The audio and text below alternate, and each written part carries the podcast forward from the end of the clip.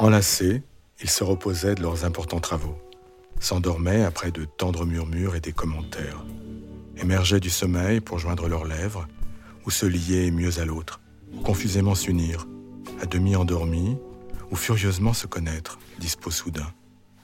Ensuite, reprenaient le sommeil en symbiose, si doux. Comment ne pas dormir ensemble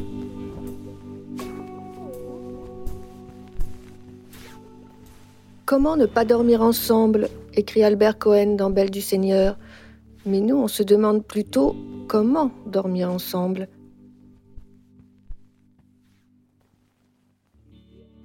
Un Français sur deux se plaint de mal dormir ou pas assez. D'après l'INSERM, nous aurions même perdu 1h30 de sommeil en 50 ans. Alors pourquoi tant de nuits ratées ou agitées? Il y a plein plein de raisons, mais à vous entendre, vous toutes et tous, les mauvais coucheurs, il semblerait que la personne qui partage votre vie et votre lit ne soit jamais totalement innocente. Vous écoutez Happiness Therapy, le podcast de Madame Figaro dédié au bien-être. Je suis Marion Louis, journaliste beauté, forme et santé à Madame Figaro depuis, disons, un certain temps. Comme vous, j'ai dix vies, dix cerveaux, un corps vaillant mais que je n'écoute pas assez. Comme vous, je me bats constamment contre le stress, la fatigue, l'accélération du monde et la tyrannie technologique. Comme vous, je cherche des solutions à ma mesure. Et la seule chose dont je sois sûre, c'est qu'une journée réussie commence toujours la nuit. À ce propos, l'Institut national du sommeil et de la vigilance nous apprend que la moitié des Français dorment en couple. Souvent, ça se passe très bien, surtout au début. L'autre vous réchauffe, vous rassure, vous protège comme un doudou. Simone de Beauvoir écrit d'ailleurs dans Les Mandarins C'est si bon de mélanger son sommeil à celui d'un autre corps, tout chaud, tout confiant. On se réveille nourri. Et puis parfois, ça se complique. Alors, dormir à deux, c'est un rêve ou un cauchemar? Bérangère Krief, humoriste et comédienne, n'en a pas que des bons souvenirs. Venez rentrer, rentrer parce que je suis en train d'essayer des habits avec ma styliste. Allez, allez. Et c'est sur son lit, dans le cocon de sa chambre à coucher bonbonnière, sous son attrape-rêve aux couleurs pastel et avec son chat Jean-Noël, que la jeune femme s'est laissée aller à quelques confidences. J'ai un sommeil assez lourd. Je crois que je ronfle un peu. J'ai eu une relation avec un garçon euh, il y a quelques années où, euh, en fait, lui, il avait un sommeil très léger. Et donc, pour lui, je pense que j'étais une usine, un, train, une locomotive. Donc, il ne supportait pas. Et c'était horrible parce que moi, je dormais, il me réveillait, il m'engueulait. On avait une tension comme si j'étais invivable, en fait. Donc, j'ai gardé un truc de attention, quand il y a quelqu'un, on fait attention. Mal dormir ensemble serait-il le signe qu'on n'arrive pas à s'aimer? À l'époque, c'était euh, la preuve ultime que notre couple ne fonctionnait pas. Pour en avoir le cœur net, je suis allée à l'Hôtel Dieu à Paris, où se trouve l'une des cliniques du sommeil les plus réputées du pays. J'y ai rencontré une spécialiste du dodo en duo. Beaucoup de gens pensent que de dormir à deux, c'est vraiment la norme et que ça veut dire qu'on s'aime. Joël Adrien est neurobiologiste, présidente de l'Institut du sommeil et de la vigilance elle s'est particulièrement intéressée aux nuits des couples. Elle y a même consacré une étude publiée pour la Journée du sommeil en mars 2017. Quand on dort, on a beau s'aimer, on dort tout seul. Eh oui, une fois au pays des songes, le corps reprend le dessus. Tout le monde bouge pendant le sommeil, ça c'est vraiment très très net. D'ailleurs, quand vous regardez un enfant dormir, un bébé, vous allez voir qu'il bouge énormément. Parce qu'il y a différents stades du sommeil. Et il y a certains stades où on bouge beaucoup et puis on peut, on peut parler, on a une respiration qui, qui va faire du bruit. Euh, voilà, donc, donc il y a beaucoup de choses qui se passent pendant le sommeil. Après chaque cycle de sommeil, on va se retourner, se réveiller un petit peu, euh, se mettre dans une autre position. Et puis parfois, on, bouge les jambes, on donne des coups de pied, euh, on peut bouger les bras. Voilà, et ça, c'est tout à fait naturel. Donc il y a environ 40 mouvements par nuit comme ça. Pour la chaleur, euh, alors ça c'est très particulier parce que quand on dort, on construit ce qu'on appelle sa niche thermique. C'est-à-dire qu'on se construit un petit cocon euh, thermique sous la couette, hein, sous les couvertures, qui sont exactement à, la bonne température pour soi. Et la température n'est pas forcément la même pour une personne et pour l'autre. Donc, si, si, les niches thermiques sont complètement partagées, c'est-à-dire si, on essaye de dormir vraiment collé, eh bien, il y en a un qui aura trop chaud et l'autre pas assez, ça va, ça va, pas bien se, se passer. D'ailleurs, on peut, comme les Allemands ou les Scandinaves, opter pour deux couettes individuelles, de quoi dormir côte à côte en protégeant sa niche thermique. Dormir à deux, ce n'est donc pas vraiment un besoin physiologique, c'est plutôt devenu une pratique que nous avons développée au fil de l'histoire. Le sommeil, c'est un grand moment de vulnérabilité parce qu'on perçoit l'environnement, mais très peu. Il est, il est filtré. Bien sûr, s'il y, a un, un grand bruit, on va se réveiller. Mais s'il y a euh, un petit bruit, euh, un agresseur qui vient chez vous, d'ailleurs, c'est ça la crainte. C'est pour ça qu'on s'enferme chez soi. Euh, ça, c'est l'aube de l'humanité, hein, quand c'était les cavernes, ou eh bien, pendant que les autres dormaient, il y avait un veilleur pour que le groupe soit en sécurité. Alors c'est ça, c'était la, survie. Et ensuite, avec l'évolution, bah, quand on peut assurer, sa survie euh, en n'ayant pas d'agression parce qu'on est bien enfermé dans un endroit clos et sécurisé, bon bah là, on peut laisser parler le besoin. Voilà. Mais le premier besoin, c'est de rester en vie. Aujourd'hui, calfeutrés dans nos lits douillets, nous sommes loin d'avoir ce genre de soucis. En fait, le lit matrimonial n'apparaît qu'au XIIIe siècle, dès lors que le mariage devient un sacrement religieux et que l'Église impose le devoir conjugal. Et encore, ce n'est que six siècles plus tard que la pratique s'impose vraiment. Avec l'émergence de la bourgeoisie, on voit apparaître un nouveau désir d'intimité. Faire chambre à part est alors fortement désapprouvé par le clergé. Quand on y regarde de plus près, on s'aperçoit que tout dépend du milieu social. Plus on appartient aux couches supérieures de la société et plus on dort seul. Pendant longtemps, dans les milieux populaires et paysans, on passait la nuit en famille, avec femmes, enfants, parfois aïeuls. Et oui, le sommeil aussi est culturel. Il y a une euh, tradition euh, qui est surtout euh, méditerranéenne et donc catholique de, partager le lit, unique, c'est-à-dire le lit de 140, un matelas de 140, alors que les anglo-saxons ont plus de lits jumeaux. Et puis aux États-Unis, par exemple, les, lits sont beaucoup plus larges. Maintenant, ça arrive en France, mais c'est des king size et même encore plus larges. Alors qu'en France, jusque très récemment, on était à 140 et c'était le lit double obligatoire. Alors la tradition, c'est que euh, c'était pour encourager le fait d'avoir des enfants. Bonne nouvelle, sentiment amoureux n'a pas forcément besoin du lit conjugal. Malgré les normes, certaines personnes parviennent même à s'en défaire. C'est avec soulagement que Bérangère Krief s'en est rendu compte. J'avais entendu il y a quelques années euh, une émission de radio qui parlait de ça avec une dame qui racontait euh, bah, qu'avec son mari, en fait, comme euh, elle, elle aime bien lire la nuit, elle fait beaucoup d'insomnie, que du coup, il faisait chambre à part et puis que du coup, il venait toquer à sa porte. Il y avait un côté un peu romantique du, de, de l'affaire, en tout cas. Et elle disait voilà, juste la nuit, j'aime allumer ma lumière, prendre mon livre, lire et puis continuer ma nuit sans gêner l'autre. Il y a quelque chose comme ça. À l'inverse de ce couple, beaucoup se forcent à dormir ensemble alors qu'ils se dérangent.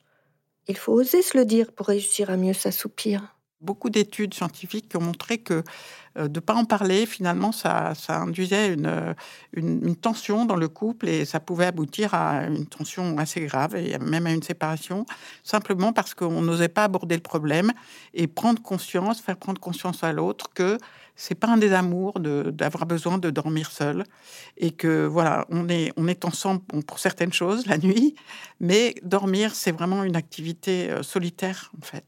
Bien dormir, c'est aussi une manière de prendre soin de soi.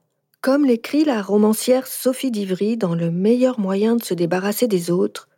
Pour ma part, dormir est un tel moment d'intimité avec moi que je ne conçois pas de dormir à deux. Le lit conjugal, c'est la perpétuation de la relation sociale. Or, le sommeil est l'expression la plus pacifique, mais la plus radicale de la misanthropie. J'éteins la lumière, enfin seul. Le sommeil est le dernier plateau de l'égoïsme. Mais oser cet égoïsme est encore assez tabou, et loin du modèle avec lequel a grandi Bérangère Krief. D'ailleurs, quand j'avais entendu l'émission de radio sur le fait de dormir, euh, dormir seul, j'en avais parlé à mes parents qui sont ensemble depuis 38 euh, ans. Euh, et ils se disaient, oh mais non, mais moi, tu t'aimerais dormir sur moi, toi? Oh bah non, je pourrais pas. Donc il y avait un truc, eux, c'est normal. Enfin, c'est un plaisir, c'est cool.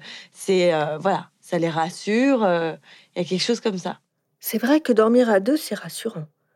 Si l'on en croit une étude réalisée par l'Université de Pittsburgh, dormir avec son partenaire serait même bénéfique pour la santé. Les couples faisant couette commune produisent plus d'ocytocine. Vous savez, l'hormone de la confiance, de l'apaisement et du sentiment amoureux. Ils se réveillent plus reposés, en meilleure forme physique et psychologique. L'étude va même plus loin. Elle affirme que lorsqu'un couple est complice, leur sommeil finit par se synchroniser. Bérangère Krief, de son côté, s'amuse à imaginer une manière plus flexible de penser le sommeil à deux. Et puis, euh, au fur et à mesure euh, de mon avancée dans la vie, dans l'âge, euh, je ne sais pas si je suis pour dormir tout le temps à deux. moi, je, suis assez intéressée, alors je ne l'ai pas encore testé, mais pour pratiquer la liberté de dire on dort ensemble ou pas. Donc, euh, je fantasme un peu sur le fait d'avoir une chambre à moi. J'aime euh, me lever. Moi, quand je, dors, je bouge pas beaucoup. Mon lit est très peu défait. Je trouve que quand euh, je dors avec un homme, bon, bah, le lit se défait. On est deux de chaque côté. Donc, il y a du mouvement et tout. Et je sais pas, il y a un truc où j'aime me rassembler, qui est une énergie qui soit qu'à moi. Si j'ai envie de lire, si j'ai envie de. Donc j'ai besoin d'être euh, d'être seule dans ma chambre, et pas tout le temps. Donc euh, moi, le, le, si j'avais une baguette magique, ce serait de pouvoir avoir deux chambres et, euh, et de s'inviter et de voilà d'avoir un truc qu'on n'est pas obligé d'un coup. C'est le plomb du, du lit à deux. Eh oui, faire chambre à part quand bon nous semble reste un privilège. Tout le monde n'a pas de pièce où se réfugier quand sa moitié s'avère un peu trop expansive que ce soit dans une autre chambre, sur le canapé du salon ou des matelas jumeaux. Il s'agit surtout de trouver l'équilibre qui vous convient. La blogueuse new-yorkaise Joanna Goddard, dont le blog fait plus de 5 millions de vues par mois, expliquait d'ailleurs en 2017 qu'elle et son mari vont généralement au lit à une bonne heure d'intervalle. Alors qu'elle tombe généralement de sommeil à 22h30, son mari est plutôt un oiseau de nuit. Il l'aborde, passe du temps avec elle au lit, ils refont le film des choses drôles que leurs filles ont dites, euh, parlent de leur journée. Il lui caresse le dos, joue avec ses cheveux. Elle dit que c'est si romantique que c'est devenu un de ses moments préférés de la journée. Une fois qu'elle dort, son mari repart écouter de la musique ou lire pendant une heure avant de venir à son tour se coucher. En grand introverti, il a besoin de passer beaucoup de temps seul. Et si l'important n'était pas de trouver d'autres moments d'intimité ensemble au lit? Attention toutefois à ce que les écrans ne prennent pas toute la place. Aujourd'hui, les jeunes couples ont adopté de nouveaux rituels de coucher qui ne favorisent pas vraiment le repos. C'est vraiment devenu une habitude que euh, on emmène son smartphone, son écran, son ordinateur dans son lit. Et ça, c'est un gros, gros perturbateur du sommeil parce que la lumière bleue qui est diffusée par les écrans dit à votre horloge biologique que c'est le jour et que c'est le moment d'être réveillé et que c'est le moment d'être actif et que c'est pas du tout, du tout, du tout le moment de dormir.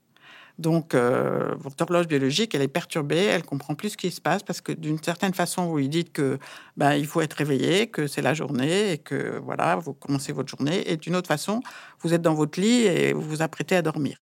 Donc, le sommeil va être de mauvaise qualité. D'abord, il va survenir plus tardivement, c'est-à-dire qu'on va avoir plus de mal à s'endormir. Et le sommeil est beaucoup plus léger, c'est-à-dire qu'il est moins récupérateur. Donc, le lendemain, on va être plus fatigué. Parler, échanger, se câliner, faire l'amour, il y a plein de possibilités pour que le lit reste ou redevienne un lieu de bonheur conjugal. Je trouve même dans la vie sexuelle, euh, euh, le fait de, se retrouver chaque soir dans le même lit euh, peut, en tout cas, faire baisser le, désir. J'ai lu un bouquin d'ailleurs très intéressant à ce sujet de Esther Perel, qui est une conseillère conjugale qui vit à New York et d'origine franco-belge, je crois, et qui bosse partout dans le monde, donc en thérapie de couple et qui, parle du couple, du désir dans le couple. Le, premier livre que j'ai lu s'appelle L'intelligence érotique. Et donc, elle, explique que l'amour a besoin de proximité et le désir a besoin d'espace. Et donc, le fait de se retrouver chaque soir dans le même lit fait qu'on est complètement rassuré. On, est dans, on a créé un cocon complètement euh, rassurant où voilà, on est ensemble, on dort chaque soir ensemble, on se doit la fidélité, etc. Et quand on crée de l'espace, alors oui, c'est difficile parce qu'on se dit peut-être qu'on va le perdre, peut-être qu'il va partir, peut-être qu'il va rencontrer une femme mieux que moi. Donc toutes les peurs arrivent, mais le désir euh, revit. Je trouve ça hyper intéressant, quoi. Ça me ramène à cette envie de, bah, de, préserver dans ma vie amoureuse euh, le désir, de que ce soit pas plombé dans le non-dit, on est obligé de cette situation, donc se retrouver chaque soir. Moi, a un truc qui m'angoisse un peu en fait. Puis j'aime dormir seule. Hein. Enfin, c'est un vrai plaisir aussi. En préparant ce podcast, plusieurs personnes m'ont posé la même question. Et finalement, est-ce qu'on dort mieux après avoir fait l'amour? Bien sûr, j'ai ma petite idée, mais j'ai préféré donner la parole au docteur Sylvain Mimoun, gynécologue, andrologue, psychosomaticien et auteur de nombreux ouvrages sur la sexualité. En fait, ça peut être un déclencheur de, de sommeil, l'orgasme. Et l'homme qui s'endort tout juste après le coït, un mythe sexiste ou une réalité biologique? Physiologiquement, on peut expliquer pourquoi les hommes dorment plus facilement après avoir, joui. Quand une femme a un orgasme, on peut dessiner une courbe comme euh, une colline avec une pente descendante très progressive. Si on dessine la courbe de l'homme qui a un orgasme, par exemple, ça monte en pic, c'est le pic du midi, et ça chute brutalement. Et le fait qu'il y ait cette chute-là, ça coupe les jambes et ça donne envie de dormir. Donc ça paraît logique que beaucoup d'hommes aient envie de dormir. Mais même ces hommes-là peuvent s'empêcher de dormir. Si tant est que juste après l'orgasme, ils restent vigilants ou ils décident volontairement de retarder ce moment du sommeil, l'envie de dormir passera facilement après. quoi. Jeunes amoureux fougueux ou amants époux de longue date à chaque couple d'apprivoiser Morphée à sa façon. Joël Adrien a quelques derniers conseils. Déjà, euh, un conseil pour bien dormir, à deux ou pas, c'est le couvre-feu digital. Ça, c'est vraiment indispensable. Il ne faut pas se laisser prendre au piège de garder son téléphone euh, à portée de main, euh, son smartphone à portée de main ou sa vidéo à portée de main. Après, tout seul ou à deux, ce qui est important, c'est dans la journée avoir de l'activité physique à l'extérieur, en plein air, parce qu'il faut s'exposer à la lumière du jour et avoir une activité physique. On est trop sédentaire actuellement. Alors maintenant, à deux, eh bien, il faut s'aimer. déjà, il faut être paisible dans un endroit euh, qu'on est dans une situation qu'on aime et dans laquelle on se sent bien. Donc dormir à deux, si c'est dans ces conditions, c'est formidable. Il faut vraiment pas hésiter. Après, si euh, si les conditions s'aiment énormément, mais que quand même les mouvements de l'autre vont vous gêner, il faut vraiment oser en parler parce que sinon, euh, il va y avoir une frustration qui va se qui va se, créer, s'accumuler et ça risque de détériorer les relations. Allez-y, soyez doucement égoïste. Pensez à vous et à votre bien-être pour mieux vous soucier de l'autre. Pour vous aider, continuez d'écouter Happiness Therapy sur le site et l'appli de Madame Figaro. Retrouvez notre podcast sur toutes les applications disponibles iTunes, SoundCloud, YouTube. Vous pouvez aussi suivre Madame Figaro sur Facebook, Twitter at Madame Figaro et sur Instagram at Madame FR. Merci à notre productrice Adélie Pochman-Pontet, à notre ingénieur du son Jean-Baptiste Aubonnet, ainsi qu'à toute l'équipe de Louis Média. À bientôt!